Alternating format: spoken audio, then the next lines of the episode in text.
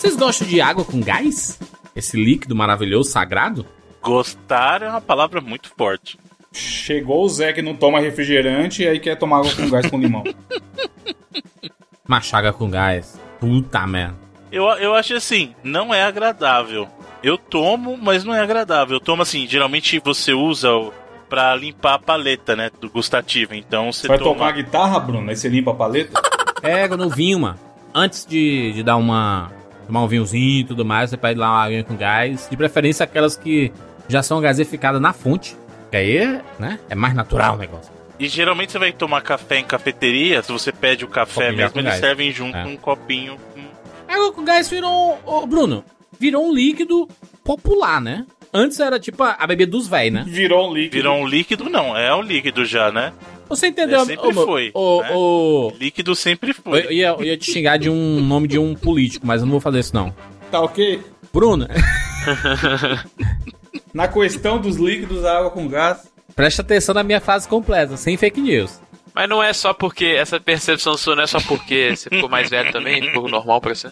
Eu vou dizer, ó, quando eu era, quando eu era criança, eu ia todo domingo com, com meu pai e com minha mãe pro Mercado São Sebastião. É um mercado muito popular daqui de Fortaleza, em que vende frutas, vende, né, coisas variadas, coisas pra casa, vassoura e coisas populares assim. Eu, eu comprava, por exemplo, peão no Mercado São Sebastião, peão, né, aquele peãozinho, pila, bola de gude, né, eu comprava lá também.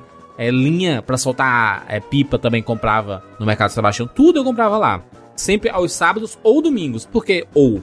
Porque se, se a gente fosse no sábado é porque domingo a gente ia pra Feira dos Pássaros, eu e meu pai. Então não dava pra ir pros dois ao, me- ao mesmo tempo, assim, na mesma hora.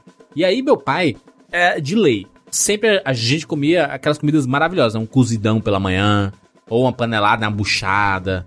Só aquela comida saudável, deliciosa. E meu pai sempre pedia uma água com gás. E eu, eu falava assim, cara, esse- essa água não faz absoluto sentido. Porque não tem gosto de nada. Ela é ruim. É um líquido ruim. Porque não, é tipo assim, um negócio é você tomar uma coca bem gelada. Mas é que você tem um paladar de mais novo. Às vezes você gosta de um refrizinho, que é doce e tal. Exato, Um Gatorade, uma, uma parada mais adocicada. A água com gás, ela traz um- uma explosão de... Não é sabor, é o gás mesmo. O gás dá o... É. aquela, aquele impacto na sua língua. Aí pra quem não tá acostumado, é pesado, mano. É igual criança que vai tomar refrigerante pela primeira vez.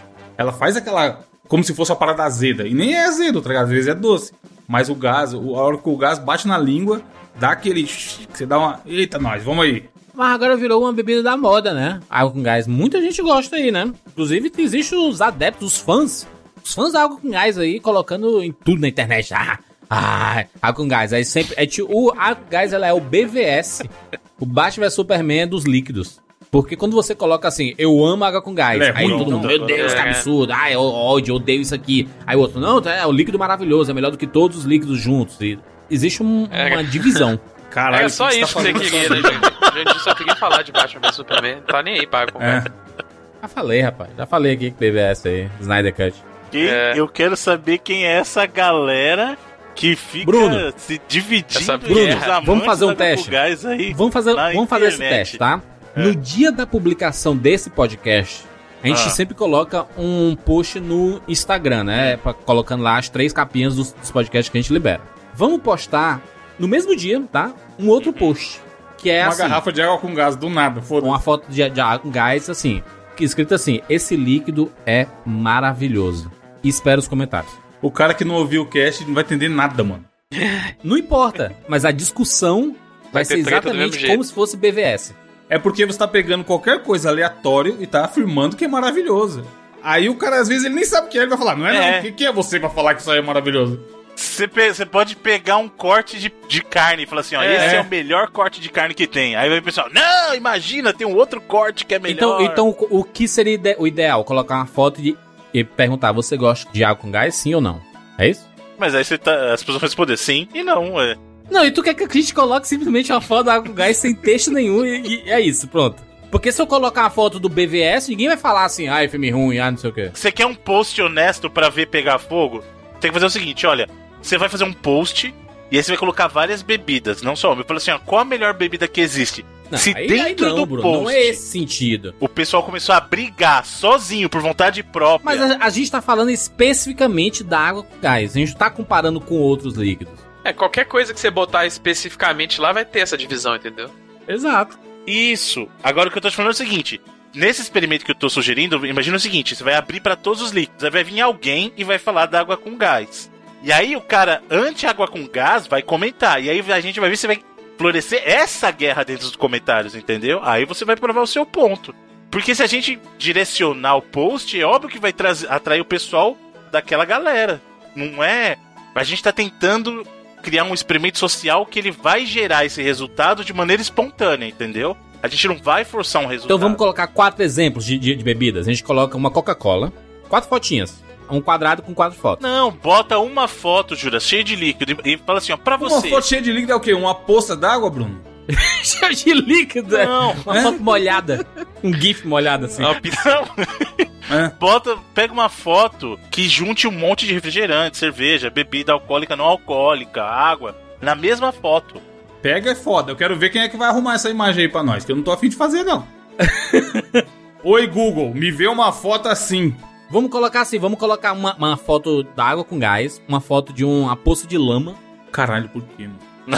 uma, uma foto do tipo do, do sanitário da privada Não, e, e uma, uma Aqui, ó, foto de pronto, água é do esgoto. foto. Rio Tietê. achei, é, não é difícil você colocar bebidas no Google. Não, não precisa de muita coisa. Aqui, ó. Copiar endereço da imagem. Bebidas. Deixa eu só colar aqui pra ver se não é aqueles links do Google lá. Aí, ó, você po- posta essa foto aqui, ó, tá aqui. Cadê você? Mas tem a foto da água com gás aí? Eu mando no Skype ou eu mando lá no, no. Mas tem a foto da água com gás? Tem. Qualquer coisa que você imaginar, alguém já fez uma imagem. Você pode. Qualquer coisa. Imagina qualquer coisa que você quiser. Vai ter uma imagem na internet. Aí, ó, pronto. Esse aqui, boto lá um abraço. Não é uma velocidade? Não, o Bruno é o velho mexendo no celular, mano. Como é que grava aqui? Como é que vai saber que é água com gás, mano? É Ô, água. Bruno, não ajuda, Bruno. Gente, mas vocês não estão entendendo. É justamente isso. A gente, a gente tá querendo fazer uma observação, a gente não pode direcionar resultado. Mas a tampinha da água com gás é laranja, não é vermelha às vezes, não é, não é azul. Gente, mas você não tá falando dentre essas. Você vai Mas a fazer uma gente quer assim. provar o ponto da água com gás, a gente tem que colocar água com gás, mano. Porque, e é isso que eu tô falando. Se essa galera existe dessa maneira, a briga deles vai começar independente da gente direcionar. É isso que eu tô falando. Mas aí é difícil você comparar água com gás com uma vodka, com uma cerveja, porque são, o são ouvinte linhas... alcoólatra, ele vai Mas não é esse caralho. o ponto. Não é esse o ponto. O ponto é que alguém no comentário vai falar assim, ó, água com gás. E aí a galera anti-água com É, gás vai ter que entrar no post e começar a tretar com esse cara. Porque se você direcionar, a gente pode fazer com qualquer coisa. A gente é castanha. Se eu pegar um post e falar assim, gente, castanha é, é o melhor tipo de, de o- a, a oleaginosa que existe. Aí o cara, imagina! Lógico que não! Castanha do Pará é bem melhor! Entendeu? Se a gente direcionar, vai gerar isso automático. Bruno, E não é o que a gente quer. vamos colocar o que a gente quer comparar, que é refrigerante com água com gás. Compara os dois. E aí pergunta pras pessoas qual você prefere, água com gás ou refrigerante. Simples assim. Não, a sua briga é a galera da água normal com água com gás. Não, mas aí não tem nem sentido. Quem é que vai preferir água, Água com gás? normal. água normal é foda, pelo amor de Deus. Porque sem ela a gente nem vive, né? Me Aí vê eu vou comparar, né? esse- cara vai comprar água no mercado e ele fala, me vê aí dois litros de água normal, por favor. É água só, porra, já era. É água não, normal. tanto que se você for comprar água, ah, ah, ah, ah, aparece água sem gás. Vai lá comprar água pra você ver. Mas Bruno, por é quê? Porque hoje em dia água com gás tá na moda, mano. Tá na moda que nem o TikTok, entendeu? Dos 2 a 80 por hora. Aliás, já que vocês estão no papo de comidinhas aí, tá, tá saindo do nada pra lugar nenhum, eu vou levantar uma pauta aqui. E a porra da Nutella que estão colocando em tudo agora pra cobrar as coisas mais caras? Aonde isso? Em tudo! Felipe aí, vende uma marmita. Quanto é uma marmita, Felipe? Preço médio da marmita. 10, 12, 15, sei lá. Se você fizer só marmita. Aí você bota Nutella, leite cobra ninho, 15, Nutella, você cobra pode cobrar 25. 25. Não, eu acho, E você fala que é gourmet. eu acho bem Mas é a gourmetização sem ser gourmetizar demais, né? Que é tipo assim, meu negócio é gourmet, aí colocou Nutella em cima. Oxe, que, que, que gourmetizada é essa? Tem, tem atacadão aí onde vocês moram? Atacadão e derivados. tem. Giga, Tem, tem. atacadão, Aham. sonda. Os caras compram Nutella genérica, caralho. Creme de avelã. Creme Não de é avelã, Nutella, sei. Nutella da marca. É isso, o cara creme de avelã. Mano, o cara compra, tipo, qualquer doce safado que ele vende lá, E ele faz propaganda como Nutella, né? É, aí ele bota leite ninho, que provavelmente também não é da Nestlé, é o genérico que ele comprou de 30 quilos. Também E não. ele quer cobrar o olho da cara só porque a parada tem leitinho, Nutella e aí passa a ser gourmet, tá ligado? Vai tomar nos seus cu, não é gourmet. Costuma ser ruim, inclusive, essas paradas com Nutella aí. Gourmet, sabe o que é? É tipo assim, você vai. Aliás, nem é, nem é mais gourmet. Tipo, você comer uma coxinha. Sabe coxinha de frango?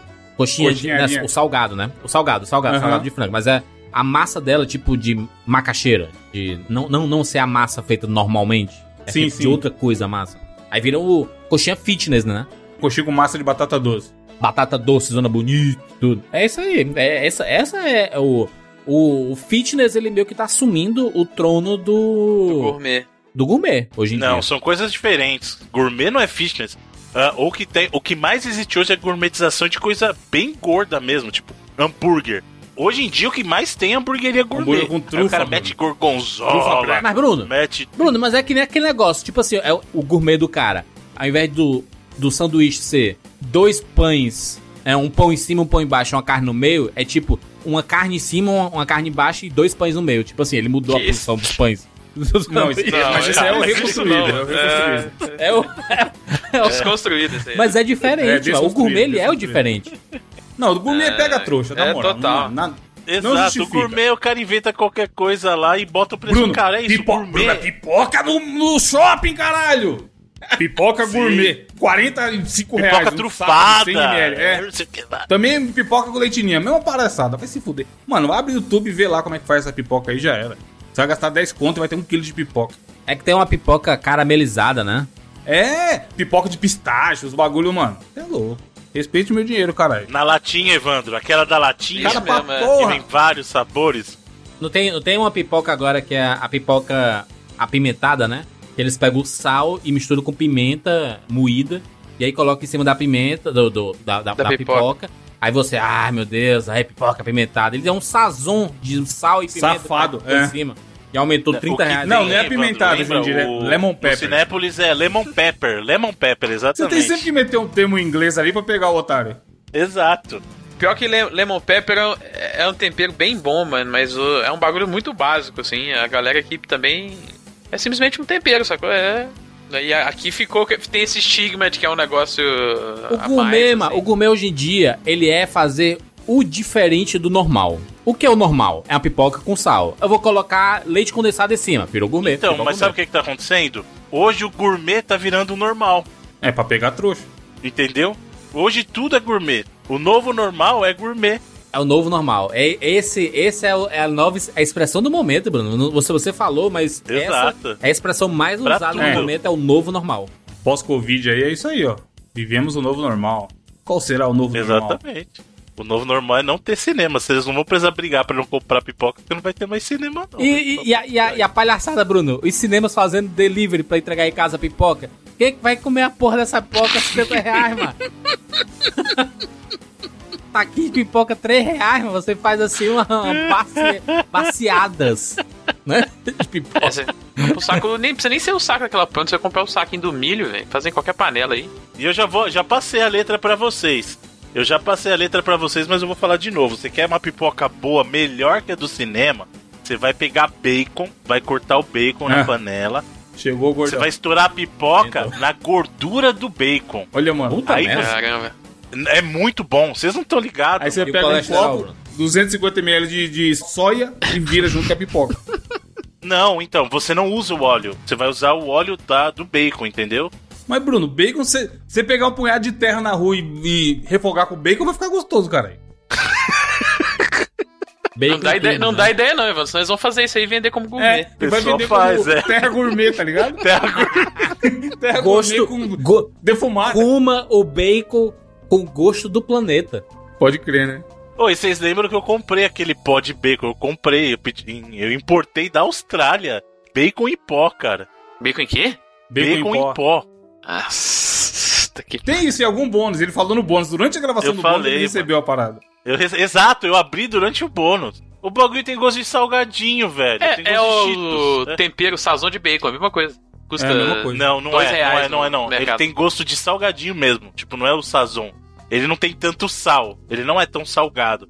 Mas ele tem gosto de salgadinho. Porque assim, tem o pó de bacon, aí tem o pó de bacon com maple syrup, que é xarope aqueles que você vê em panqueca Sim, que o pessoal sim. coloca. Aí tem o de bacon com pimenta, tem de bacon com queijo. Esse é salgadinho puro, é Cheetos. Você bota ele na pipoca, você tá comendo Cheetos, sabe? Tem o podcast.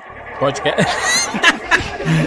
Inclusive, só pra gente fechar, uma coisa bonita que eu vi foi o William Bonner, tava falando os nomes de uns cidadãos. aí, Caralho, bom. né? Mano, William Bonner, William Bonner, ele tava falando, né? Falando o nome de alguns cidadãos ali na- no esquema da fake news, etc.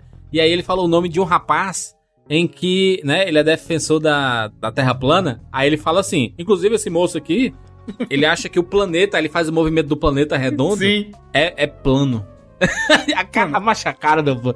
Ô, Edu, bota, bota aí, pelo amor de. Deus. A voz dele é maravilhosa. um defensor da tese de que a Terra, o, o planeta Terra, é plano. Pelo áudio, o ouvinte sabe a cara que ele fez, mano. Que coisa maravilhosa. Vambora. Eu sou o Júnior de Filho. Eu sou o Felipe Mesquita. Eu sou Evandro de Freitas. E eu sou o Bruno Carvalho. E esse é o 99 Vidas.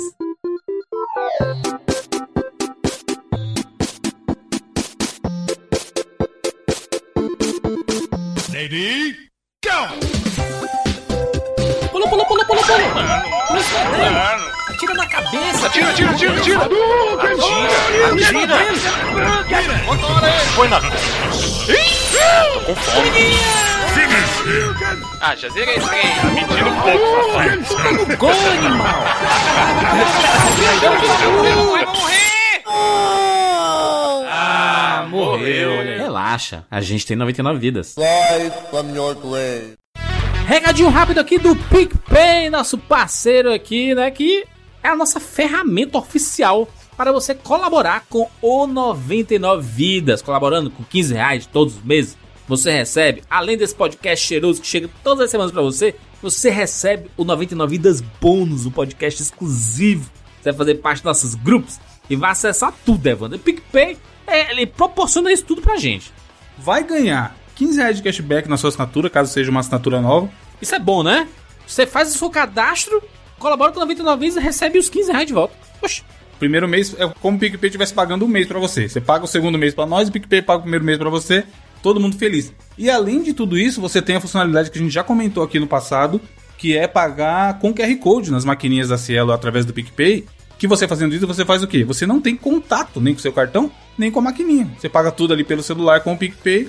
E nessa época de Covid e tudo mais, que é quanto melhor você conseguir se cuidar, é o negócio, né? Pra cuidar da saúde.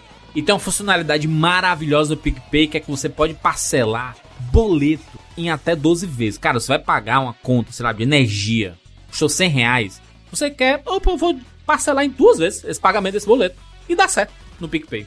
Parabéns, hein, mano? É, isso dá uma ajudada. Se for um mês que o cara tá mais apertado ali, ele faz esse, esse pagamento parcelado, de acordo com o que ele pode pagar da parcela, e aí ele resolve aquele mês, né? Baixa aí o PicPay na Apple Store ou na Google Play. Pesquisa PicPay lá, faz seu cadastrozinho rapidinho. Pesquisa 99 vidas e, cara, colabora com a gente, porque você vai ajudar esse podcast a ficar cada vez mais forte e ter vidas infinitas.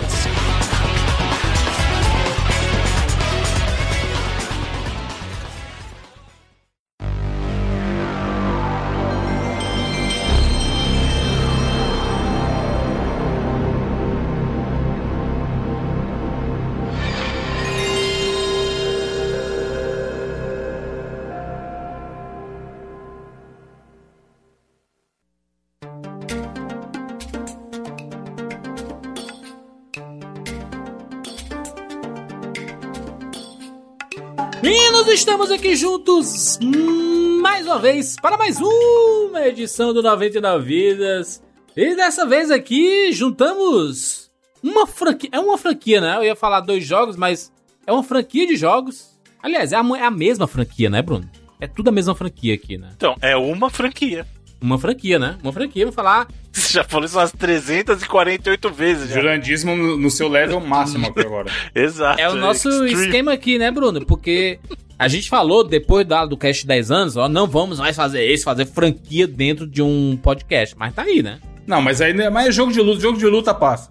E não vai ser tudo, não vai falar de tudo também, não. A né? exceção à regra é jogo de luta. Né? Vamos falar sobre a franquia Soul Edge barra Soul Calibur. E antes, Edu, segura aí. Eu sei que o botão de, edição do Edu já tava. Daquela freada de caminhão.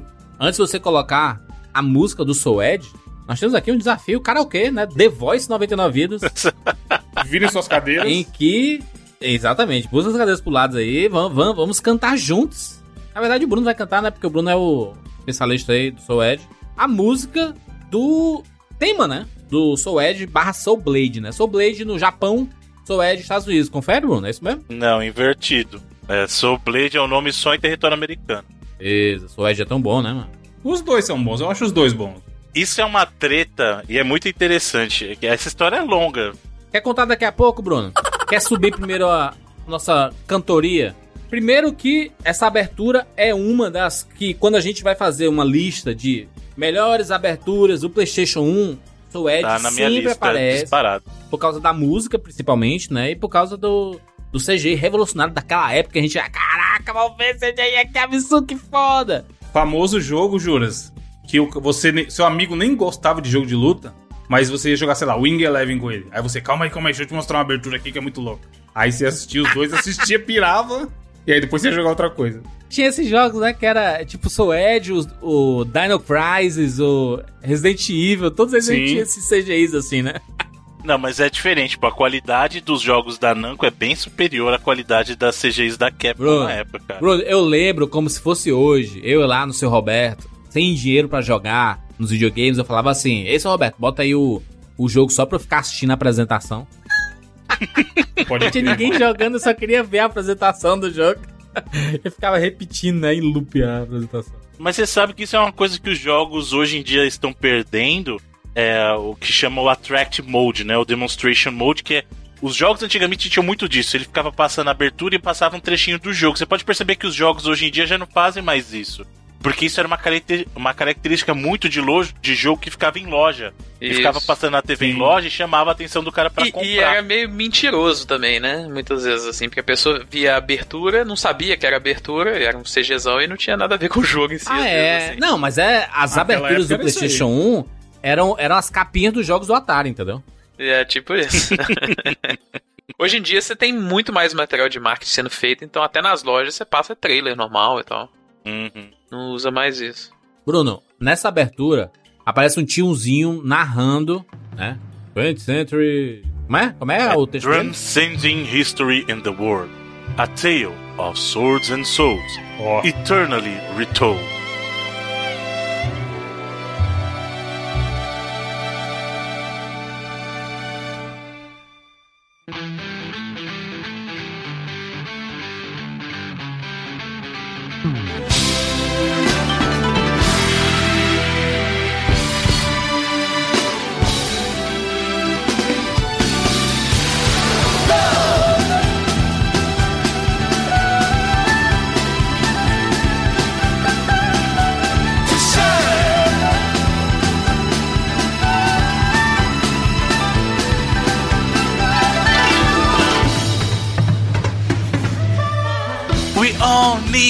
To shine on to see how far we've come on our journey. How far yet to go searching for our star. Deep in the night, I pray in my heart for that special light to shower me with love, to shower me with power, to shine from above. I gotta get you edge of soul to carry on. What I believe it from the very start. Gotta get you edge of soul to carry on deep in my heart. Ah, Muito bom, vamos né? aplaudir. Aí esse momento é o, é o momento que fica mais introspectivo, pianinho, porque mostra as personagens femininas do jogo, né? Nesse momento da, da abertura, né? Eles repetem, né? To love, to shine, né? Ou seja, pra você amar. é aquele to love, to shine. né? Ele fica gritando, essa parte gritando. É muito, uma das melhores Aparece narrador, né? músicas. Soul Blade. Tava, inclusive, tava no meu. Ou não tava, eu não lembro mais se eu coloquei no meu. No, eu acho que tava no meu Panca Top. Ou eu deixei de fora como décimo primeiro, eu não lembro. Mas essa música, pra mim, é disparada, uma das melhores aberturas aí de todos os tempos, não é só do Play 1, não, cara. A música com o vídeo casando, os momentos que eles mostram, em termos de, de contar uma história, cara, é sensacional. Tá ali pau a pau pra mim. é, acho que é top 3 de abertura do Play 1.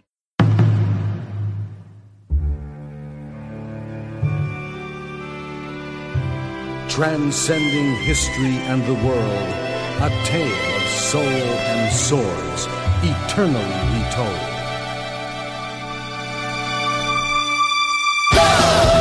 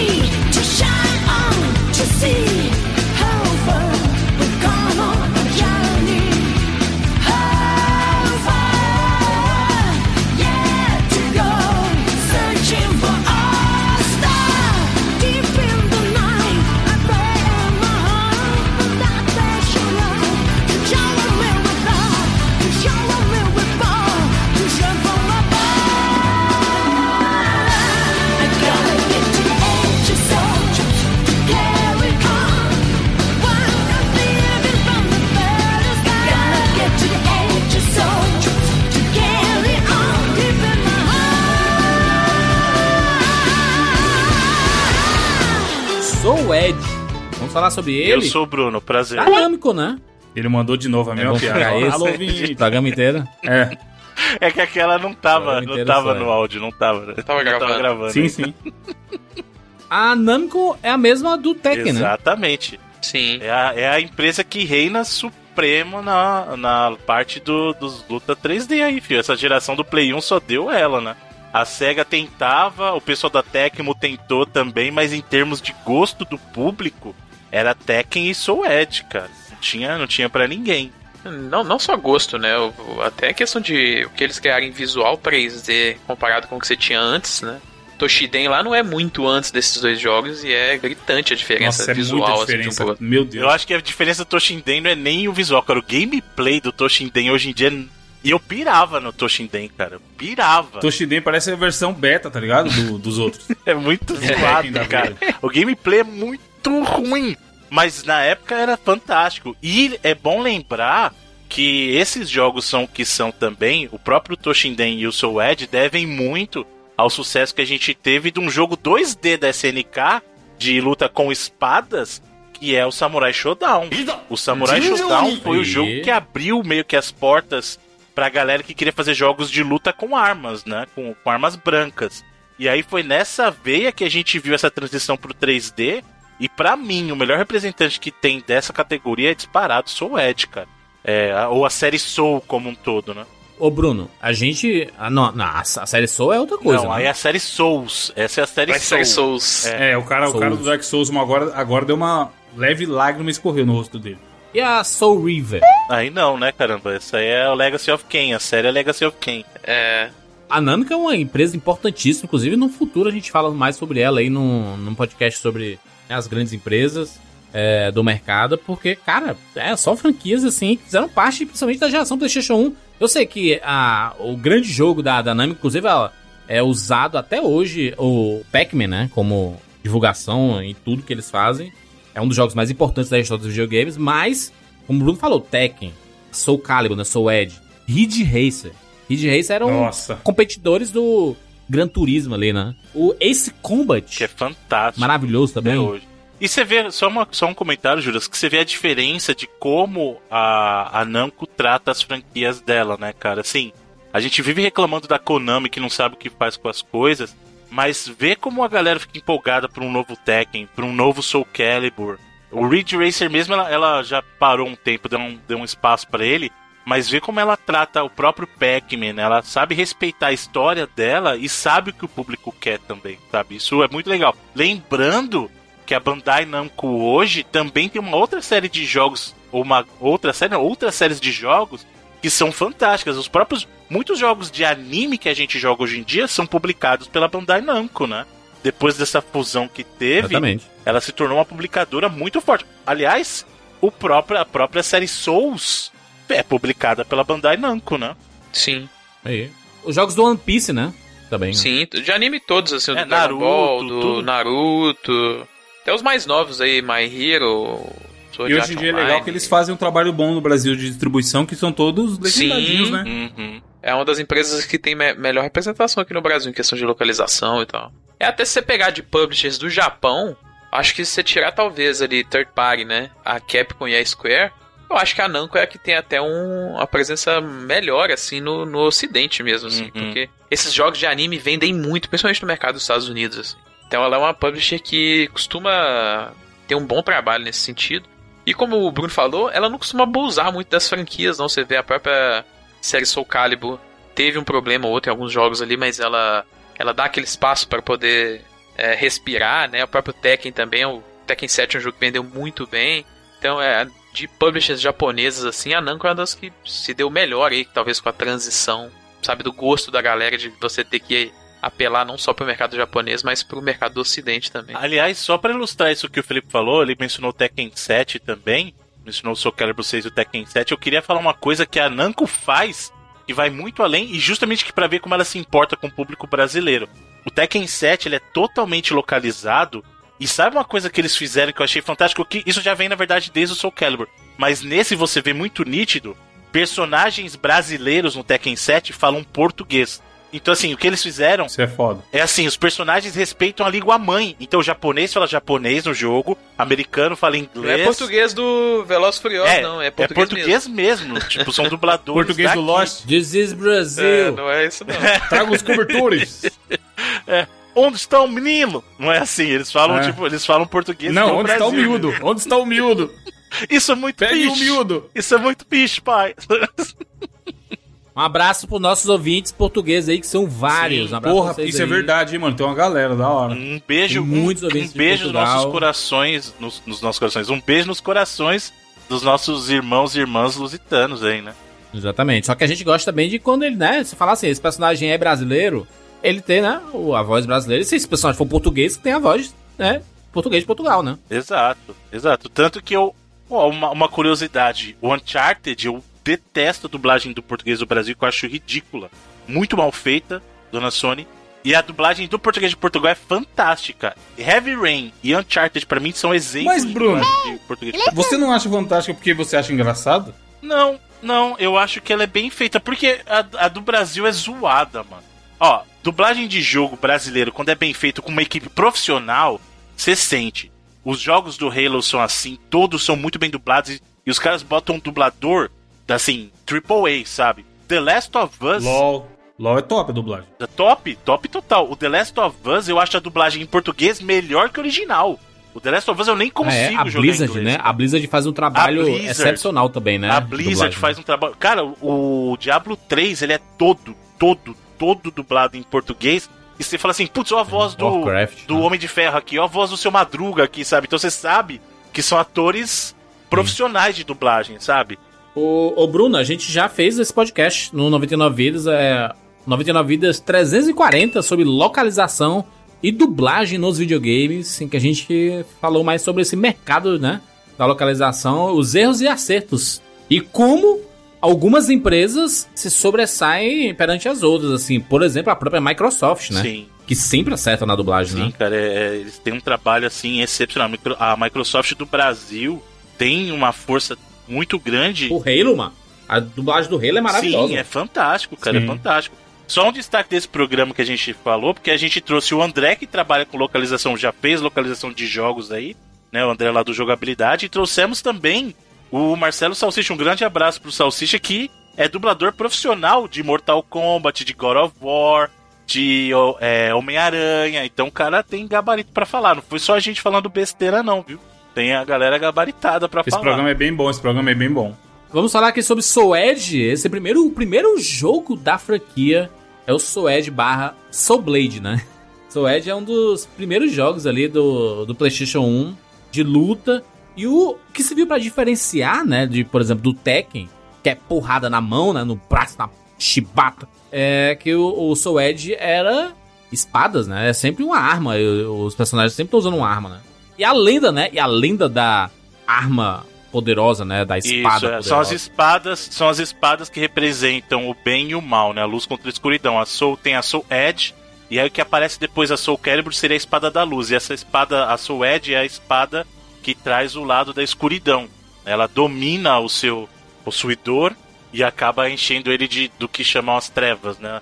A força do, das trevas, é, é a batalha sempre tem, do bem contra o mal, né? A, a lâmina do bem contra a lâmina do mal. E as suas, os seus representantes aí nesses lados da batalha, né? O, só para esclarecer um pouco da confusão, até é importante que a gente chegou a mencionar o caso do Soul Edge. Por que, que mudou o nome de Soul, Soul Edge para Soul Blade nos Estados Unidos, né? Sendo que no Japão e na Europa ele continuou como Soul Edge. Isso foi feito pela Namco na época para evitar um processo, porque tem umas certas coisas que me dão tanta raiva só de falar que é inacreditável. Tem uma empresa chamada Edge Games que ela registrou, olha que absurdo, ela registrou a palavra Edge. Ela chegou lá e falou assim, ó, a partir de agora, a palavra Edge é uma marca registrada minha. Ele foi lá e pediu pro escritório do lado de, de, de trademarks dos Estados Unidos, os caras não, beleza, justo, seu nome é Ed Games, justo você registrar essa palavra Ed. E aí, cara, você não podia lançar mais nada, nada com a palavra Ed que os caras processavam. E aí eu vou te falar por que, que eu acho que isso foi muita safadeza. Porque de lá pra cá esses caras não fizeram nenhum jogo relevante. Eles vivem de processar pessoas ou empresas que usam a palavra Ed nas marcas. Olha que absurdo. Tem uma, re- uma revista chamada Ed de videogame, não sei se vocês já viram, bem famosa na Europa. Essa é revista teve que pagar royalty pra usar o nome Ed. Lembrando que Ed, gente, é uma palavra comum. no- É como se o pessoal que tentou registrar açaí e guaraná, sabe? E aí a gente teria que pagar pra usar açaí. É ridículo isso, sabe? Ou então o pessoal da. Como é que chama lá do Candy Crush, ô Felipe? Eu esqueci o nome do, do dev lá do, do Candy Crush. Mas eles tentaram registrar. É, King, né? É, ó, tentaram registrar Sugar, tentaram registrar Saga, que são palavras comuns. Aí você não podia lançar mais nenhum Essa jogo. história é tivesse- maravilhosa. É mano. ridículo. Saga, cara. imagina. É, aí você não Qualquer pode jogo, lançar nenhum porra, tem jogo mil com jogos que tem saga no nome e os caras. É. Não, mas vocês não estão ligados a essa história. Esse maluco que é o Tim Langdell dessa Ed Games, a partir do momento que ele registrou isso aí, ele atormentava todo mundo. Vocês sabiam que ele chegou a processar a EA por causa do Mirror's Edge? Ele processou as Fox Caraca. por causa que tem um filme chamado The Edge e a Fox teve que pagar royalty pra ele pra usar o nome Edge no filme, cara. Não tem aquele Edge of Tomorrow, né? Então, que eles tiveram, eles tiveram que mudar lá pra Die Repeat, não sei o que. Lembra que eles tiveram que mudar o nome do filme? Por Exato, causa disso. exatamente. Aí, olha, olha que absurdo. O cara deixou de viver de fazer jogo pra passar a viver processando as pessoas que usavam Edge. E aí deu problema com a Namco, porque olha que, olha que interessante. Mesmo a Namco não utilizando, como o nome no Japão e, no, e na Europa ainda era Soul Edge, a Edge foi e processou a Namco do mesmo jeito. Eu acho que foi só tipo 2013, um negócio assim, que a, o escritório de marca registrada dos Estados Unidos finalmente meio que removeu a, as, as cinco diferentes marcas registradas com a palavra Ed que eles, que eles tinham aí. Aí isso passou a não ser um problema mais, mas acho que até. Exato. Não sei se foi 2012, 2013, foi depois até do próprio processo com a EA, Foi. que durou Foi, bastante. foi em função do processo gastou uma EA. grana preta. eles conseguiram suspender o registro que eles tinham. Porque é ridículo isso, cara. Imagina, ninguém pode lançar nada. Filme, revista, nada, mídia impressa, nada que use a palavra Ed. Olha que coisa mais imbecil. E a culpa é do escritório de patentes que deixou o cara registrar isso lá. Porque não faz o menor sentido alguém ser dono de uma palavra. Não tem o Copa do Mundo, né? Copa do Mundo é uma marca registrada, né? O pessoal falava assim: não pode falar Copa do Mundo, é- a não ser que você seja um veículo oficial. Aí os outros assim, Campeonato Mundial de É Futebol. o Mundial, é. É. É, Exatamente. A galera na imprensa fala como o Mundial. Exato, é. Mundial 2014. Mas aí, Big Idiotice Copa do Mundo também, não né, pode mano? falar. Um grande torneio, gente, que tá rolando hoje aí, ó. Vai ter um o Brasil vai jogar num grande torneio que tá rolando hoje. O que será que é, né? É, mas tem a, a- a imprensa às vezes ajuda também, né? Porque, tipo, tipo, a- aquela a marca lá do. A escuderia de Fórmula 1, a RBR, ela é a Red Bull. Só que a Globo fala Sim. RBR. Exato, então a Globo vai dar notícia falando Eles assim. têm vários times e nenhum, nenhum veículo de, de mídia não, que tá transmitindo É, fala o nome Red Bull, fala não outra coisa. nome. Não, ou então fala assim, ó, aquela famosa rede social, não fala tipo Facebook, não fala Twitter. É, isso rola demais. Isso rola até hoje, né? O que bizarro é isso, mano. Não tinha um que era com os times de vôlei, né? Que, que era sempre uma marca e o nome do, da cidade. Sim. Aí, tipo assim, aí os times viraram. Osasco. É, é, até hoje já. é assim, é até hoje. É.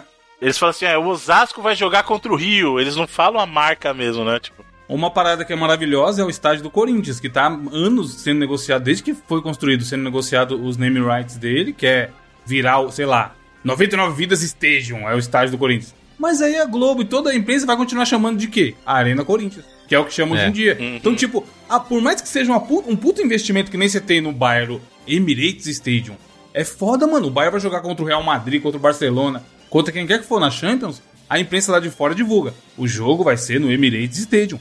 Qual o valor que isso tem pra Emirates, tá ligado? Só que no Brasil não. É, mas o pessoal prefere chamar de Itaquera, né? Não tem É, Itaquerão, Itaquerão, ou Arena O, o- o do Palme- o do Palmeiras é, não é? É o Allianz É o Parque. Allianz, né? Allianz- Allianz Parque. É, do Palmeiras um ou outro ainda chama. Não é o geral, mas a galera ainda chama. É. Mas, o- mas a Arena Corinthians pegou tanto que eu acho que é por isso que as marcas grandes olham e falam, mano, eu vou pôr meu nome aí pra quê? Vou pagar milhões pra não aparecer, Pra pra, galera falar, chamando de é. Arena Corinthians? Não, o Campeonato Brasileiro, que é tipo assim, Campeonato Açaí Brasileiro.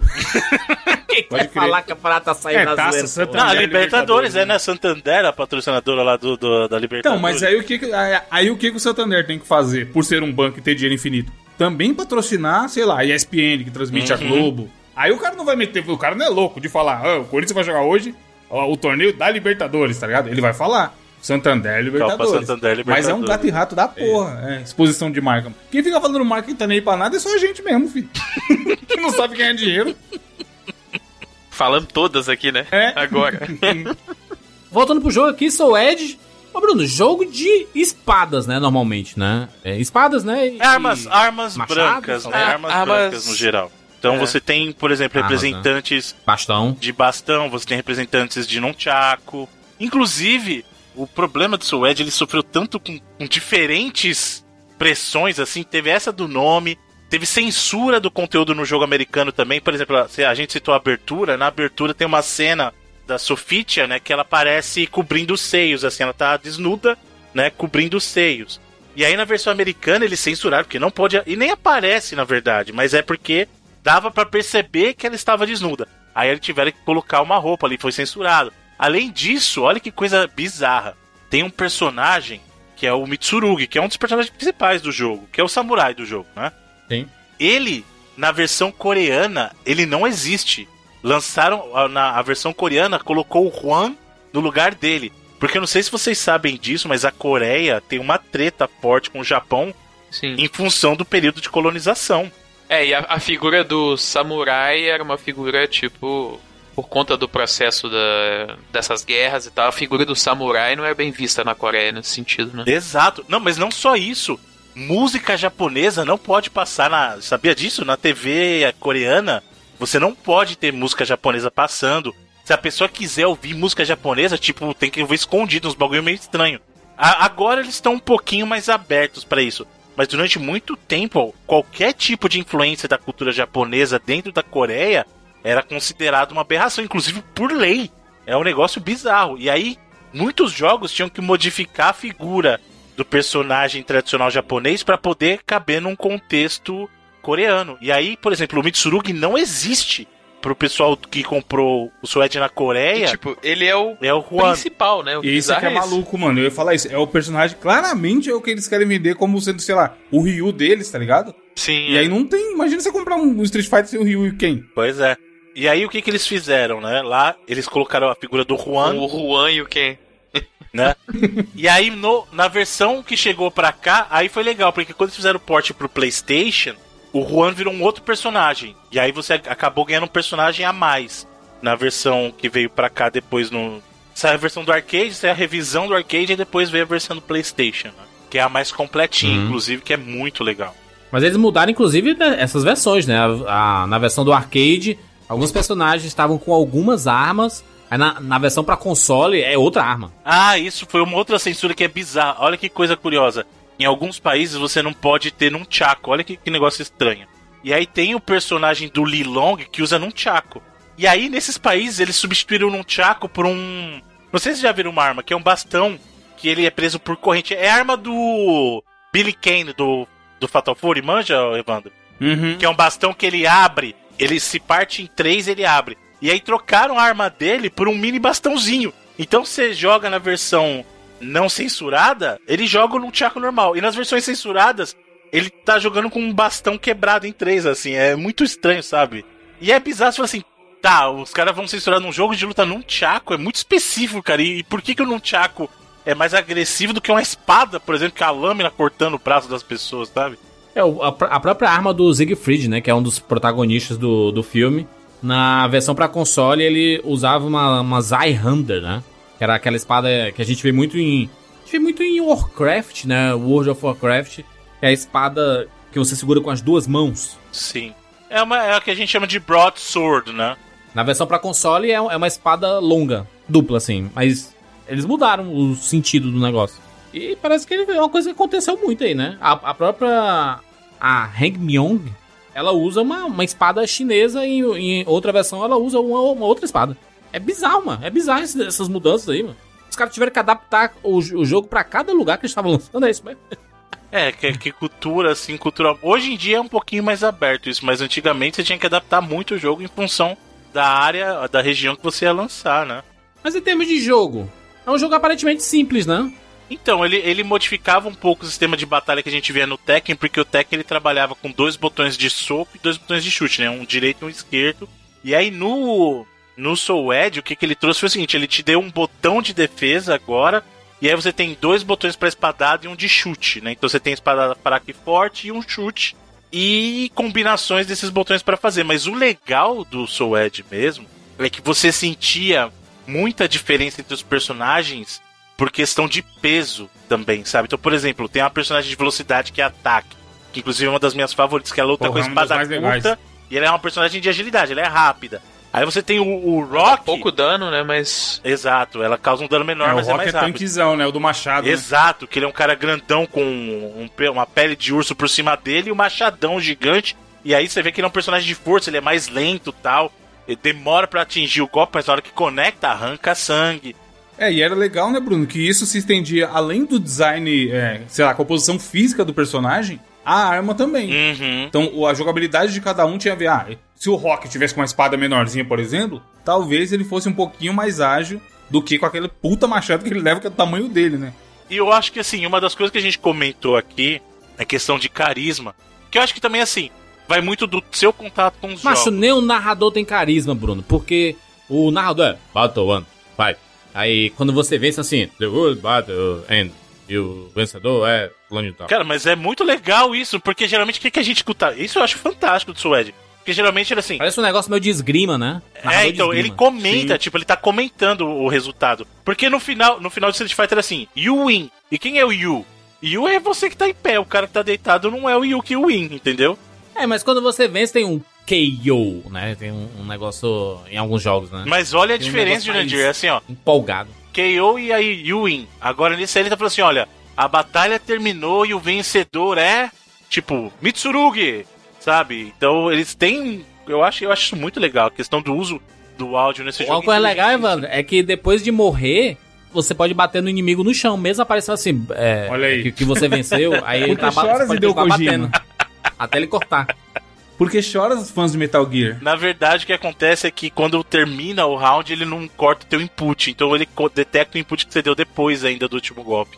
Então você pode bater no inimigo efetivamente. Você pode jogar o inimigo. Se você matou o inimigo e ele tá em pé ainda e você conectar um movimento de arremesso, você pode arremessar o inimigo depois que ele morreu ainda. Mas isso é mais questão de não ele não cortar o input depois que o inimigo tomou o último golpe. Então, são duas formas de você, inclusive, vencer, né? Que é você acabar com o life, né? Do, do cidadão, do seu adversário, ou jogá-lo pra fora do, do, Do do ambiente de batalha, né? Uhum. Do ringue, né? E aí isso faz parte da, da, da estratégia. Só que assim, são 40 segundos apenas por round, né? Então eles querem que você acabe logo a luta. É, né? ele, incen- ele incentiva que o cara vá pra cima, né? Não fica se estudando muito, ou jogando muito na retranca. É. Que faz sentido pra ideia de você estar usando arma, né? Que é uma parada Sim. que em tese é Mais bem letal, mais né? mortal do que é, exatamente, do que você brigar na mão, que é o normal dos outros jogos. O Soul Edge, ele acabou sendo. É, foi lançado ali em 95. A gente esperava um Soul Edge 2, né? Pelo menos ali pro, pro PlayStation 1. E acabou não acontecendo, né, Bruno? É, o que aconteceu foi, foi o seguinte, né? O, a versão que saiu em 95 foi dos arcades, né? Lá no PlayStation saiu só no final de 96 e nos outros territórios foi só em 97 que saiu. Então ele não foi tão. Ele já tava caminhando para um. Pro lançamento dele já não tava tão propício para sair um segundo dentro do, do PlayStation 1 ainda. Diferente do que aconteceu com o Tekken, porque nessa época que saiu o Soul Edge, a gente já tinha o Tekken 2 caminhando pro Tekken 3 já. Né? Inclusive você vê a evolução que é graficamente do Suede em comparação aos Tekkens, com exceção do Tekken 3 que veio depois, que é um Tekken muito mais bonito que os outros Tekken. E essa mecânica do Ring Out, por exemplo, é uma coisa que não era presente no Tekken. O Tekken era jogo de arena infinita, né? Não sei se vocês lembram. O, o Tekken, que é outro jogo de luta da Namco, você podia ficar caminhando pra sempre que o cenário não acabava. No caso do, do jogo do, do Soul Edge, né? Eles queriam dar essa ideia de restrição, então os rings eram menores e você tinha como vencer a batalha por causa do ring out.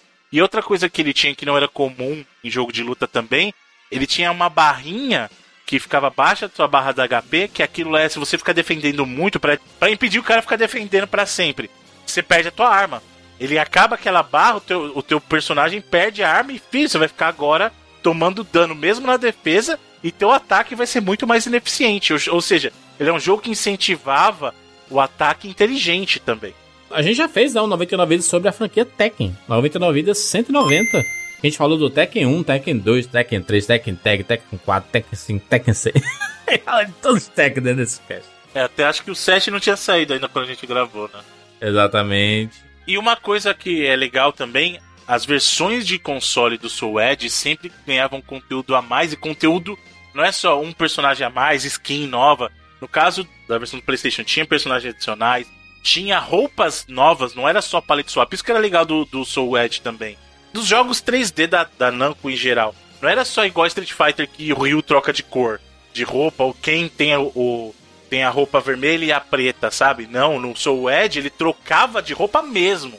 né? Então você via que visualmente a roupa não era só trocar de cor, trocava de roupa. Além disso, o Soul Edge do PlayStation tinha um modo exclusivo da versão de console, que era um dos modos mais legais, que era meio que um modo, entre aspas, de RPG, que você jogava e aí você pegava e melhorava as armas do seu personagem, ganhava arma nova. E meio que virou tradição depois nos jogos seguintes, né? Nos jogos subsequentes aí da franquia. E o que aconteceu justamente em função de desses processos bestas aí da Dona Ed, a Namco decidiu falar, cara, pra evitar isso, vamos trocar o foco da franquia. Dona Ed, a Dona Ed não parece a mulher que você ia comprar Juju na venda dela, geladinho? A personagem do 99 vidas aí. Pode crer. E aí eles acabaram mudando o foco da, da história da Soul Edge pra Soul Calibur, a busca pela espada que é a espada de luz.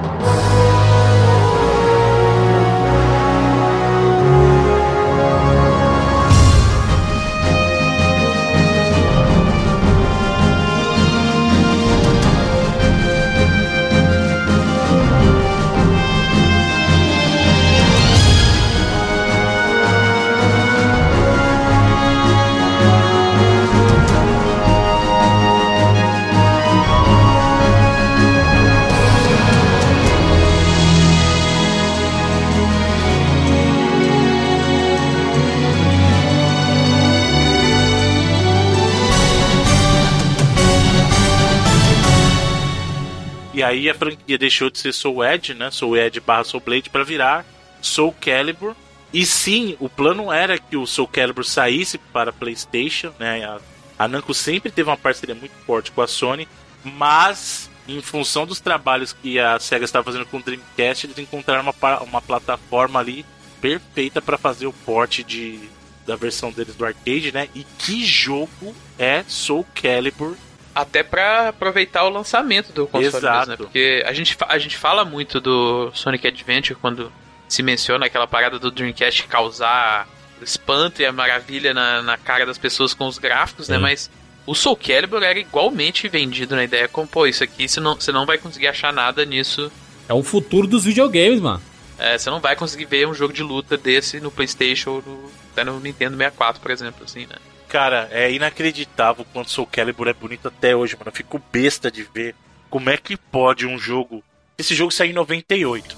A versão que a gente jogou no Dream, a versão americana, tava disponível, como ele falou, no lançamento. Então, em 99, saiu no dia do lançamento. A versão americana saiu no dia do lançamento pra casar com o, o Dreamcast mesmo, assim, sabe? E é inacreditável o quanto esse jogo é bonito até hoje. E na época eu fiquei besta de ver, porque assim, eu sempre gostei de Edge desde a época do Play 1. Na hora que eu vi o Soul Calibur, eu falei assim, cara, é impossível. Parecia que tava umas três gerações pra frente, sabe? Falei, não pode ser, não pode ser. Parecia real, Bruno. Parecia, era realidade. É igual você jogar Winning Eleven pela primeira vez lá e, e aí você vai jogar hoje, mas não. Mentira, o Soul Calibur envelhe- envelheceu bem melhor, cara. O Soul Calibur, você olha hoje em dia, tá bonito ainda. É, é, é inacreditável, cara. E é uma sequência direta dos eventos, né? O que acontece no, no Soul Calibur, ele, ele pega justamente do final do, do Soul Edge, e aí o personagem do Siegfried é possuído pelo, pela força das trevas e vira o, o Nightmare, né? Que é aquele cavaleiro que você vê que ele tem o olho no braço, tal. tem um visual até meio Resident Evil. A espada tem um olho, É que ó, eles chamam de Evil Siege, né? Que é tipo- isso. É que essa questão do Evil Seed eles exploraram mais pra frente na franquia, né? Que é justamente a modificação que ele faz e como ele contamina é, as pessoas. E aí você vê que eles viram meio que mutantes, né? E aí passa-se a história de você tentar enfrentar o novo inimigo, que é o Nightmare. Que no original, o seu principal oponente era o Cervantes e depois o Inferno, né? E o Inferno, o, o legal do Inferno é que assim, o Inferno não era alguém possuído pela Soul Edge. O Inferno era a representação física da Soul Edge, entendeu? Cada um deles. Tanto a Soul Calibur tem lá, que é a. Esqueci o nome da representação da Soul Calibur, é a. É a Elysium, que é a representação da Soul Calibur, é o espírito que representa a Soul Calibur, e o Inferno é o espírito que representa a Soul Edge. né? Então, Cervantes era, era, digamos, o portador da Soul Edge na época, e era o cara que estava atrás, é o seu grande antagonista, mas no final você tem que batalhar contra o Inferno, que é a representação do, do espírito da, da Soul Edge. né? E nesse caso se passa a encontrar, tentar derrotar o Nightmare e restaurar a força através da Soul Calibur. O legal que o, o Soul Calibur faz, principalmente na versão dos consoles, e é uma coisa que a Namco faz que eu acho fantástico, que pra mim, eu já falei isso antes, eu acho que todo jogo de luta deveria ser assim. O que que eles fazem? A Namco no geral. Ela pega um jogo, ela introduz novos personagens na sequência, mas ela faz geralmente um equilíbrio. Ela deixa alguns personagens tradicionais, introduz os novos, mas deixa os clássicos que ficaram de fora como personagens extraváveis. Então, quando chegou o Soul Calibur, você tinha alguns personagens novos, alguns personagens clássicos, e os clássicos que não estavam nessa primeira leva entravam como personagens extraváveis. Então, mesmo se você. Ah, mas eu gostava de, de Fulano, eu gostava de Cicrano. Não, joga que você vai destravar esse cara. Entendeu? E era um incentivo pra você jogar. Que é uma coisa que hoje, infelizmente, não tem. Porque as empresas querem ficar vendendo pacotinho de DLC pra você. Você que não tem dinheiro pra comprar, Bruno. Tem que comprar os jogos, é. Exato, cara. É... Mas ainda em personagem, uma coisa que tinha no Soul Calibur, porque quando eu vi explodiu a cabeça, foi o glorioso Yoshimitsu, mano. Sim. Que eu falei, não é Mitsu do possível. Tekken, né? Com- é- é uma- mas eu ficava, caralho, não é possível que é o mesmo, é só o mesmo nome. Apesar de ele parecer muito, deve ser da família, sei lá. Uma época eu cheguei a pesquisar se existia, tipo, uma lenda no Japão do, do clã dos Yoshimitsus, tá ligado? E aí por isso que eles estavam nos dois jogos. Eu não fiz o link na época que eu joguei, que era da mesma empresa. E aí poderia estar. Eles usaram o mesmo personagem em dois jogos de luta, que ele tá ali em outro torneio, com outra parada e tudo mais, tá ligado? E é impressionante porque o design dele e a jogabilidade funciona Funcionam. muito bem nos dois jogos. Isso é foda, cara. Não tem nenhum outro jogo que fez isso, né? Tirando os King of Fighter, obviamente. Não, hoje em dia tem. Hoje em dia todo mundo tá fazendo isso. Pô, Mortal Kombat tá botando. Não, naquela época, naquela época. É, não, então, eu acho que aí foi quando começou mesmo a você ter essa- essas coisas assim. Apesar que lá no Tekken 3, né, você tem personagens de fora. O Gon, por exemplo, não era um personagem de Tekken, o, o dinossaurinho lá, né? Mas ele era de outro jogo de luta? Ele é de anime, de mangá, eu acho, o Gon. A Capcom meio que fazia isso, né? Lem- Lembra que a Capcom meio que fazia isso? Pegava personagem de Final Fight, colocava dentro do de Street Fighter e tudo. Dos Capcom da vida. Não, mas aí, é, é, então, isso aí aconteceu no, no Street Alpha, né? Você pegou No personagens Alpha tem é, do, o do Sodom. Final Fight. Então você tem o Sodom, você tem o Guy, veio do Final Fight também. Sim. Se bem que o que acontece é o seguinte, no universo de- do Street Fighter, Final Fight existe, então eles compartilham um universo único ali. O caso do, do que aconteceu nos jogos de luta 3D, o que eu, eu tô entendendo que o Evandro tá falando, que meio que começou uma tradição, e aí eu acho que pra Namco isso virou tradição mesmo. Porque no Soul Calibur 1 tinha o Yoshimitsu, aí no Soul Calibur 2 foi aquela versão que cada console tinha um personagem diferente. Isso foi foda, No mano. PlayStation você tinha o Heihachi, na versão do GameCube você tinha o Link, e na versão do Xbox você tinha o Spawn, cara. É, que na época ficaram falando que tinha que ser o Master Chief, né?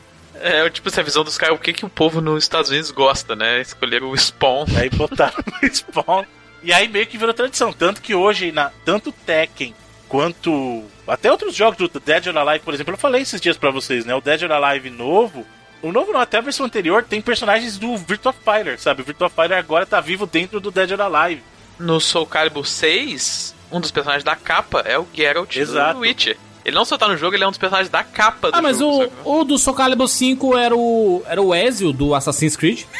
Isso então, por Sim. exemplo, o Soul Calibur, o que aconteceu no Soul Calibur 4, por exemplo? A versão do PlayStation tinha o Darth Vader e a versão do Xbox tinha o Yoda pra representar as cores. Mas aí, caralho. com o esquema do, do DLC, né? Você podia comprar o, o Yoda na versão do Isso. PlayStation e comprar o Darth Vader na versão do, do Mas o que vinha na capa era justamente pra simbolizar. O Darth Vader é o Sim, console PlayStation, né? Que é a cor preta do PlayStation, e o branco, um verde que era o Yoda, representava a Microsoft, né? Mas é porque eles queriam divulgar na época o Force Unleashed, né? É, o Starkiller, inclusive, tava nos jogos, nos dois jogos Isso, também. Ele só era que aí ele era nos dois. comum pros dois, né? Só pra você ter uma ideia, o Tekken 7 agora tem Akuma no jogo, tem o Giz Howard de Fatal Fury. Virou, tipo, aí virou festa mesmo, virou, virou fanservice total, né? Virou tudo Smash Bros, né, mano? Exato, exato. Vamos seguir nessa essa linha aí, pra que tiver a fim de entrar, entra. Eu tava falando pro, pro, pros meninos no, no- nos bastidores aí de 99, antes de começar a gravar, que pra minha surpresa, foi assim, foi uma surpresa absurda saber que Soul Calibur tá no 6 aí, que pode continuar, ter mais jogos. E eu não sabia disso, mano. Eu não sabia que tinha chegado tão longe assim. Eu sabia que Soul Calibur tinha outros jogos. Eu lembro que Soul Calibur, quando, quando saiu o primeiro, o que tava sendo alardeado demais é porque as notas de todos os é, veículos, todas as revistas e tudo mais estavam altíssimas. E na Famitsu foi 40 de 40. Um jogo de luta era meio surreal um jogo de luta ganhar 40 de 40. E na, na época que isso aí era tipo, ó, É, eu acho Deus, que- 40 40. Que naquela época foi o segundo jogo a receber na história. Acho que o primeiro tinha sido o Ocarina of Time. E o segundo foi o Soul Calibur no Dreamcast. Aí depois virou, né? Virou qualquer coisa também, né? Sim, a Famitsu não tá com muita moral ultimamente, não. No Nintendogs. O Nintendogs acabou a, a credibilidade. Não, e essa essa parada dos personagens do Soul Calibur é, de ter personagens de fora é bacana também porque ele tem aquela, aquela história de você ter um character creator também. Você pode criar os seus personagens. E é, tipo, elogiado como um dos melhores editores de personagens de jogos no geral, assim. Porque basicamente você consegue fazer qualquer personagem de qualquer franquia, seja real ou não. Nossa, isso era uma fe... Nos fóruns, Felipe, da Exato. época. Era uma febre a galera fazer todo mundo e postar o print. É, só um comentário importante. Essa função, essa funcionalidade, né, na verdade, de criar o do Character Creator, foi é, ela estreou no Soul Calibur 3, já era no Play 2 já, né? O, o Soul Calibur original e o 2 não tinham. O que chamava a atenção do Soul Calibur 2 foi o- a estreia do combate online. E aí no 3 foi quando estreou esse modo de criação. E aí muita gente vão lembrar que no 6, o modo de criação, o pessoal começou a criar umas coisas meio bizarras. Foi aquela época lá que começou a aparecer. Porque no 6 você pode inclusive criar itens novos. Porque geralmente o que acontece no, no, no modo de criação do Soul Edge, a partir do 3 lá quando ele foi inserido, você consegue criar personagens normais tal, e aí você ganha os itens dentro do jogo pra vestir ele. No 6 tinha um modo que você podia criar itens. E aí, óbvio que a mente das pessoas poluída criava coisas bizarras, né? E Ó o Bruno aí, ó o Bruno jogador da Dead or Alive aí. Não, mas não é isso. Vocês estão. Não... ao ao invés de segurar uma espada, se segurava uma piromba, é né? Exatamente, é Exatamente exatamente isso. é óbvio, né? Ser humano é isso, né? Você sabe que. Não, o ser humano não, o homem, né? O homem O ser humano não é membro, isso né? não, Bruno. Não, o ser, Ser humano. humano É é o. Zé Piroquinha. O, Zé, o, Zé- o- o homem é uma raça desgraçada que, que adora, adora desenhar piroca em tudo. É, Na tu- cadeira. tu- tudo é piroca. Tu- tu- tudo gira, gira em torno desse Idiota membro da porra, né, mano? É. É muito idiota, Mano. Isso, né? Mano, o menino é muito O besta, Felipe, né? mano? Felipe levanta pra ir jogar papel na lixeira lá na frente. Aí alguém vai rapidão, desenha um pito e fica um olhando pra cara do outro. tipo, mano, Só demais. aquela o cotovelada. lá, tá lá, lá, lá, lá, lá, lá, lá, lá. eu desenhei. Mano, homem, Sentando na piroca, sentando na piroca. homem, é- homem é tudo Muito lixo. besta mano, mesmo, né, mano? Ah, mas são muitos jogos, né? Foram seis Soul Calibur. E tiveram os spin-offs, né? Teve até jogo hack, hack slash do Soul Calibur, né? São seis Soul Caliburs, mas tem o Soul Edge antes disso e tem os spin-offs, inclusive tem um, um Soul Calibur do PSP que é muito bom e o personagem dele é o Kratos, cara. Você tinha o Kratos num Soul Calibur. Exclusivo. Sim, é muito legal, cara. E o jogo é bom, viu? Pra quem teve a oportunidade de jogar no PSP, ele chama é, Soul Calibur Broken Destiny. E o personagem extra dele é o Kratos. E é um jogo muito bom, cara. Muito, muito bom. Inclusive, os jogos da Namco pro PSP de luta, o Soul Calibur e o Tekken dele, são muito bons. Tu acha que é, a franquia Soul Calibur, em termos de estratégia de luta, ela se equipara a outras franquias de jogos de luta, assim? Porque é, é- ou, é, ou é espadada, defender e atacar na hora certa, e esperar o tempo acabar e tirar life, essas coisas. É, é basicão. É técnico, hoje em dia é técnico pra caralho. Inclusive os seis, eles servem, eles foram espertos, porque assim, a maneira como eles terminaram a história no 5, meio que dava a entender que a história tinha chegado num limite. O que, que eles fizeram no 6? Eles deram um reboot, fizeram um soft reboot da franquia e colocaram novas mecânicas. Isso é importante mencionar. O Soul Calibur ele nunca ficou estagnado em questões de mecânicas, tá? Eles, eles implementavam parry novo e mudava às vezes. Olha, o parry no anterior funcionava assim, agora é um sistema de parry totalmente novo. É um sistema de limit agora e vai. E o 6 também introduziu mecânicas novas. Então, assim, o jogo, mesmo pra quem é fã, ele sempre mostrava alguma coisinha nova, deixava alguma coisinha pra você aprender, sabe? E o combate do, do Soul Calibur é muito gostoso. E é o que a gente falou no começo. Faz muita diferença o estilo que você tem de luta com a arma que você tem. Você tem que aprender a jogar com aquele personagem, não é? Não vai funcionar só ficar apertando o botão o tempo todo também, sabe? É, ele tem técnica, tem sidestep, tem um monte de coisa, cara. Quando foi evoluindo a, a franquia, eu, eu- o 6 aqui, cara, a movimentação do 6 é iradíssimo, o jogo tá lindíssimo, por sinal. E tem os especiais, né? Os especiais agora faz câmera lenta, tem um negócio meio Mortal Kombat, né? De aquele X do, do Mortal Kombat, o X-Ray, né? Que, que ele meio que quebra alguma coisa. Aqui não, aqui é tipo um golpezão bonito, que a tela fica meio escura, em câmera lenta e... É interessante, é bem interessante isso. Soul Calibur é uma, uma franquia que permaneceu e evoluiu, né? E é interessante porque as pessoas continuam gostando. A franquia é muito querida, né? Eu vou ser bem honesto, os meus favoritos ainda são os primeiros jogos de cada, assim, então, Soul Edge ainda é, é o meu favorito, Soul Calibur, né, o primeiro Calibur é o meu favorito, e o 3, que foi o que introduziu o sistema de criação, também é, é fantástico, eles são os jogos favoritos da franquia. Mas não dá pra negar que ela trata muito bem o jogo, assim, mesmo o 4 e o 5, que eu não gosto tanto, mas você vê que ela tem um respeito pelo que ela, pelo que ela cria ali, sabe?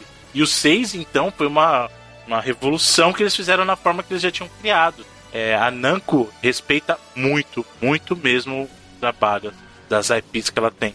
Mas uma, uma coisa que a gente comentou, né, do primeiro, que era 40 segundos e a batalha em si acabava muito rápido, né? E pensando nisso, eles colocaram um recurso bem interessante que é você ter que ganhar três rounds pra passar pra próxima luta. Isso tudo é configurável, na verdade, né? Se você entra no menu de opções lá, ele tem flexibilidade. Na questão do tempo pra de aumentar o luta, tempo, inclusive. Isso, dá no número de rounds que você tem que ganhar, então ele é bem flexível, na verdade. Eu acho que colocar mais rounds é, é interessante, porque, cara, esse, esse jogo de espada aí, você dá uma porrada, tira meio life já. E aí é foda, você vai lutar assim, vou, vou lutar aqui. 10 segundos, acabaram os dois rounds. É isso, acabou, gente. Próximo round. É, depende. Você nem vê os personagens direito, né? Você pegar pessoas que jogam, duas pessoas que sabem jogar, as batalhas são bem intensas. É, porque eles vão conseguir bloquear bem, né? E isso tem uma coisa que o Soul Calibur tem no geral, que ele pune quem não sabe usar defesa também. Tem essa. Se você ficar só segurando o botão de defesa, É, isso é bom. você é punido. Se você não usa a defesa na hora certa, você é punido. E aí o contrário, se você usa a defesa no momento certo pra quebrar uma, um ataque, você ganha um boost, você é incentivado, entendeu? Então ele incentiva você a aprender as mecânicas do jogo pra não ser penalizado, pra não ficar ou defendendo muito ou ficar batendo no outro feito um maluco, sabe? Ed Gordo, né, Bruno? O velho teoria do Ed Gordo não funcionaria no Soul Calibur. É, né? O cara só sair dando espadada que nem um louco. Se o outro souber minimamente defender, ele ganha. Jurandir, Hum, sabe uma maneira melhor de você aproveitar seu tempo, em vez de ficar contando historinha na internet, o senhor que não tem nem espada e nem alma? é, não sei. O senhor poderia aproveitar o seu tempo para adquirir conhecimento. E conhecimento se adquire aonde? Adquire na Lura, rapaz. Alura. Alura. Momento Alura aqui no 99 Vidas e nós temos um recado importantíssimo e muito referente ao nosso público aqui, né? Os gamers. Os amigos e amigas gamers ou os Agora é a 99 hora. feeders? 99 Readers. A Lura vai disponibilizar mais uma vez conteúdos gratuitos. Você tá, você sabe, né? Acessando alura.com.br barra promoção barra 99 vidas, você já tem acesso lá a descontos, você já tá acostumado com tudo isso. Dessa vez, a Lura vai proporcionar para você, nobre amigo gamer, nobre amiga gamer, 5 dias de conteúdos gratuitos e inéditos. Você vai aprender a fazer um jogo. É isso. É esse é o negócio. Simples assim. Rápido e rasteiro. Exatamente. Vamos criar juntos um Endless Runner. Bruno, o que é um Endless Runner? O Endless Runner é um, um estilo de jogo que ficou bem conhecido, principalmente em função dos jogos de celular aí, que é aquele jogo que você tem progressão lateral Aí. infinita. Geralmente o computador controla pra você o progresso, né? E você só dá input simples pra pular, pra algum caso você desliza, tal. É um jogo cujo objetivo é ver o quão longe você chega. E temos vários exemplos clássicos de Endless Runner. Aí, se você tem conhecimento básico de programação, você já está apto a participar desse, desse conteúdo, né? Você vai participar da, da produção desse jogo. Todo mundo vai poder participar. Inclusive criar seus próprios sprites, né? É, o jogo vai ter música, vai ter efeitos especiais, vai ter power-up, vai ter muita coisa bacana. Você pode se inscrever no link que tem na postagem desse podcast. É alura.com.br barra imersão tracinho game dev. É, é mais fácil, né? Você clicando no post aqui pra você ir direto. Você tem até o dia 21 de junho de 2020. Uma semaninha. Corre, tal qual, tal qual o seu boneco no Endless Runner, corre, porque só tem uma semana que vai ficar aberta as inscrições. Exatamente. Acho que é um, um pouco mais de uma semana, né? Acho que são uns 10 dias, eu diria. Uma- é que eu conto a semana como dias úteis, mas é, é, A gente tá postando isso aqui numa sexta, é até o outro domingo. Exatamente. E a gente pode dizer uma, uma- um bônus desse curso aí, mano? Segredo? Um segredo? Seremos ninguém mais, ninguém menos que as pessoas que irão julgar os jogos nessa maratona de, de game dev aí da, da Alura. E além disso, a gente vai participar de uma live, Jurandir. Aí, ó, estamos aí. A gente tá em toda abertura aqui julgando. Teve um ouvinte que mandou uma fotinha, não sei se ele mandou pra vocês também no Instagram, no privado, a frase que a gente fala assim. Quem somos nós pra julgar? Mas 30 minutos de discussão.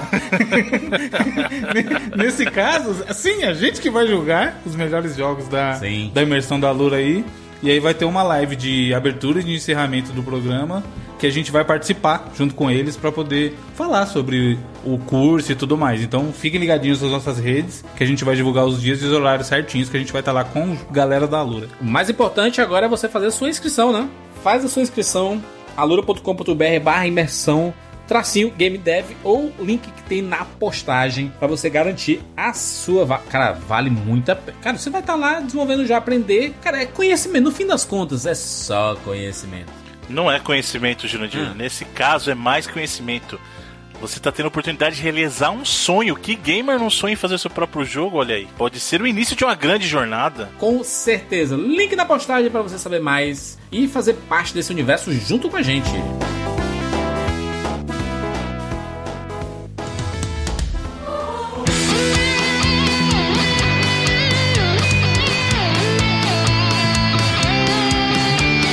pras notas aqui pra franquia Soul Calibur. É franquia Soul Calibur, né? No fim das contas. Né? Soul Edge é só o primeiro ali. É a franquia Soul. É, eles chamam Franquia de. Soul, né? Sou, não sou os ouvintes, Isso, calma. franquia Soul. Porque a franquia Souls, aí sim. E a franquia Animal Crossing, Bruno, cadê? Essa aí tava. Eu vou até. Teve um amigo, um amigo gamer que falou. E foi muito engraçado que ele falou. Do, ah, o pessoal que tava questionando. Um abraço pra Emília que tava questionando quando eu falei que o jogo custava 400 reais. E eu tenho que pedir desculpa pra ela porque eu tava errado mesmo. Porque os nossos amigos gamers acharam um por 800 reais. Oi. O cara falou, disso. se, se tiver 400, me manda o link aí que eu vou comprar. Exato. 800. E aí teve o nosso amigo que mandou. Putz, eu esqueci o nome do amigo gamer agora. Mas ele mandou o seguinte: com esse dinheiro aí é melhor comprar um sítio de verdade. Dá pra você comprar um sítio e ter animal de verdade do que ficar jogando Animal Crossing. É, eu comprei o Link's Awakening, né? o- Do bicho aí, do. Nintendo Switch. Jogaço maravilhoso, jogo, uma obra de arte. Cara, Zelda nunca erra. Mario, é foda assim, é certeiro, né? Você vai. Compre, né? Sai o Mario, sai o Zelda, compre porque é certeiro. Esse Link's Awakening é lindo, um jogo maravilhoso. É divertido de jogar, é desafiador. É Zelda, né? É Zelda. Você sabe o, o que vai receber ali. E é um jogo que tem a trilha sonora perfeita. Aí eu gastei quase 400 reais, mano. né? Foi 400 reais, eu comprei, mano. Comprei em dólar. Aí me lasquei todo, né? Switch, Switch é isso aí. É, então. Muito triste, muito triste. Enfim, vamos lá. Inclusive, já zerei o Link- Link's Awakening. Durou uma semaninha, mas foi uma semana muito gostosa. Dá umas 10 horinhas de jogo assim. Vamos pras notas aqui pra franquia Soul Calibur. Começando por mim aqui. Posso falar com propriedade do primeiro. E do primeiro Soul Calibur também, né? Do primeiro... Do Soul Edge, né? Do primeiro jogo da franquia. E posso falar sobre o Soul Calibur, que eu lembro que era... Cara, esse de luta aqui, cara, tu vai morrer. Ah, olha os gráficos aqui, caraca, não tem nada igual. Eu gente, jogando Street Fighter Tekken do PlayStation 1. Aí você ia ver Soul Calibur do Dreamcast e, meu Deus do céu, né? Era uma humilhação pra qualquer jogo de luta em termos de gráfico, né?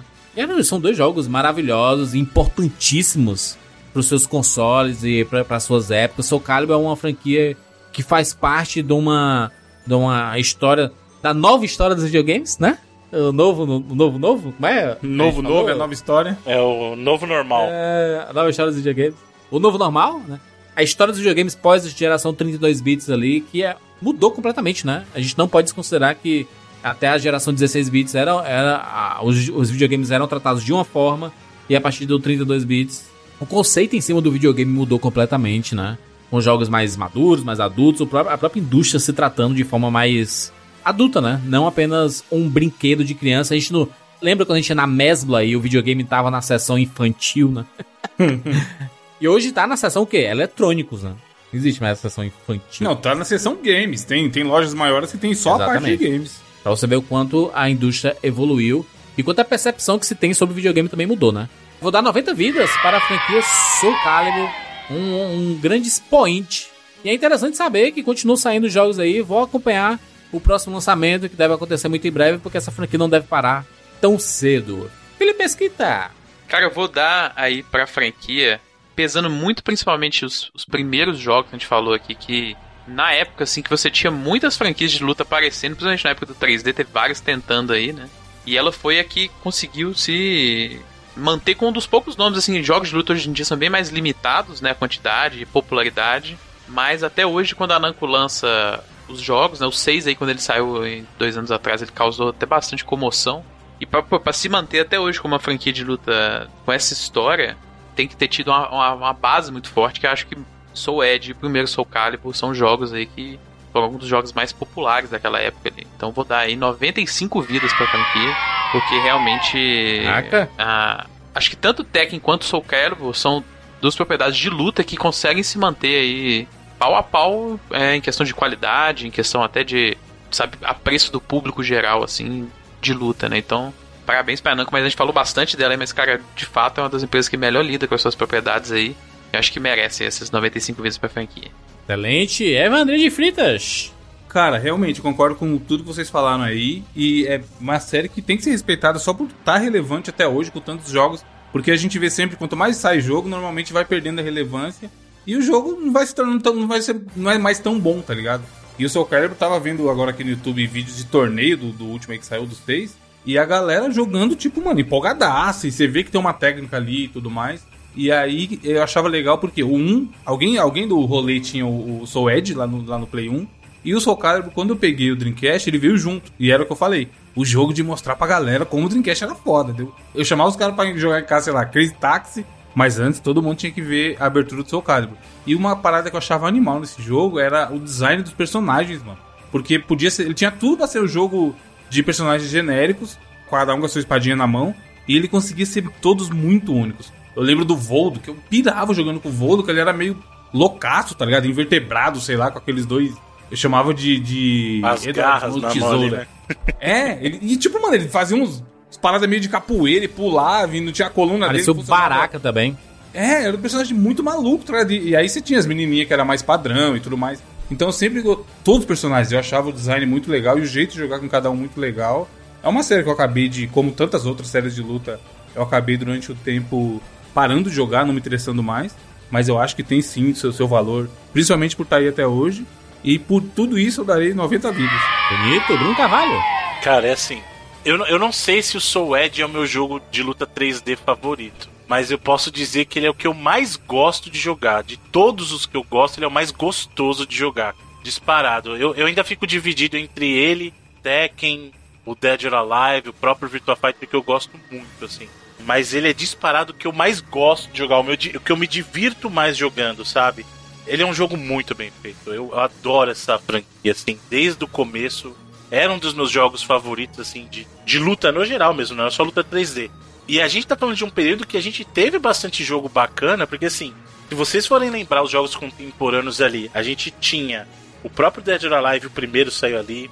A gente tinha o Bloody Roar, que era um baita de um jogo fantástico também, né? Que é aquele jogo que transformava lá em, em animais. Você tinha alguns jogos até mais técnicos, por exemplo, o Bushido Blade. Então assim, você tinha jogos ruins como o Toshinden. então assim, é, é- eu acho que o, o Soul o Soul Edge ele chegou num momento pra mim e me deixou fascinado, não só pela abertura, mas a qualidade do jogo. Quem tiver oportunidade de jogar o Soul Edge primeiro e jogar o Soul Calibur primeiro no Dreamcast, joguem e vejam como é in- inacreditável como esses jogos ainda estão bonitos, cara. Mesmo hoje em dia, o Soul, o Soul Edge é um pouco menos, mas o Soul Calibur você joga pro personagem, você olha ali, ele não tá zoado. Não tá. É óbvio que ele não vai estar igual ao do Soul Calibur 6, mas não tá feio. É, é um visual agradável, muito agradável ainda.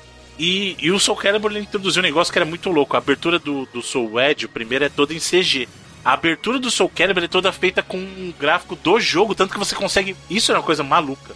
Você consegue fazer sua própria abertura no Soul Calibur. Você mudava a sequência das coisas, colocava personagem, tirava. Você personalizava a abertura do jogo. Olha que negócio, né? E pra mim é uma franquia deliciosa de jogar. É, a gente já falou aqui da Namco, como o Felipe falou. Eu gosto muito com a maneira, a maneira como a Namco trata as franquias de luta dela, como ela respeita as franquias no geral, mas as de luta, assim, especialmente. E como ela consegue manter relevante o gênero de luta 3D. E lembrando que teve muita gente que tentou e não conseguiu. Né? O próprio Street Fighter tentou entrar no mundo do 3D e não funcionou tão bem, apesar de eu até gostar da série X lá. Fatal Fury já tentou, King of Fighters já tentou e não funciona. Mostrando que não é tão fácil assim. Então a Namco tá de parabéns. Não é uma franquia perfeita, tem seus deslizes, mas eu acho que ela tem muito mais qualidades do que defeito. Minha nota pra franquia como um todo, mas principalmente pela qualidade do jogo, é 90 e 97 vidas. 97. Porra! Caraca! Porque é uma franquia que ela, mesmo nos jogos que são, entre aspas, mais fracos, ela demonstra qualidade, sabe? Ela não, ela não lança um jogo, putz, que jogo lixo, suportável. E, e pelo contrário, os jogos são sempre bem agradáveis. assim. É 97 vidas, cara. É um jogo muito gostoso de jogar. Muito gostoso. Qualquer um deles é muito gostoso de jogar. Excelente, rapaz. Falamos aí sobre a franquia Soul Calibur. O que, que você quer ver no Franquia futuro do Soul, 99 Vidas? Coloca no... franquia Soul Calibur. Ô, Bruno, E o só primeiro. tem um Soul Edge. Ah, Só tem um Soul Edge. O resto é tudo Soul Calibur. Faz nem sentido. Qual que é o nome comum? O, entre o errado todos? tá o Soul Edge aí. Não, qual que é o nome comum ao Soul? Então, Soul é a franquia Soul. Soul, inclusive, próxima animação da Pixar, né? Fica ligado aí que promete ser. Nossa, parece ser maneiro, hein, mano? O trailer é muito bom. Exatamente. Deixa seu comentário aqui no 99vidas.com.br. É isso, nos encontramos na próxima semana. Tchau. The legend will never die.